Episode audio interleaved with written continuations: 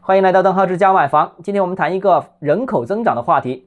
根据统计数据显示啊，二零二一年全国仅有广东、河南、山东、河北四个省人口出生超过五十万，而广东呢，人口出生是一百一十八万，为全国唯一一个人口出生超过一百万的省份。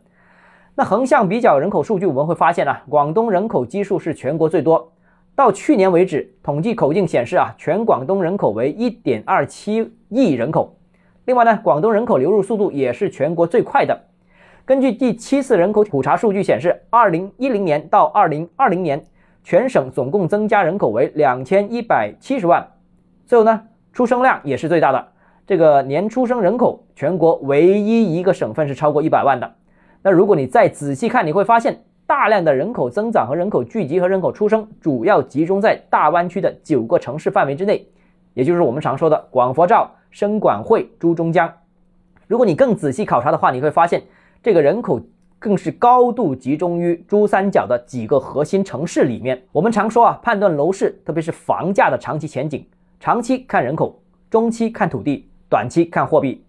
那就广东，特别是珠三角的人口增长，基本上是无需担心这个超级城市群的房价前景。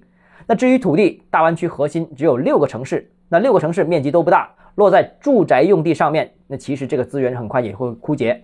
那所以呢，说大趋势，长期投资必须是关注人口这些大城市，珠三角一定是没问题的。好了，今天节目到这里啊，如果你购房有其他疑问想跟我交流的话，欢迎私信我。或者添加我个人微信，账号是教买房六个字拼音首字母小写就是微信号 d h e z j m f，我们明天见。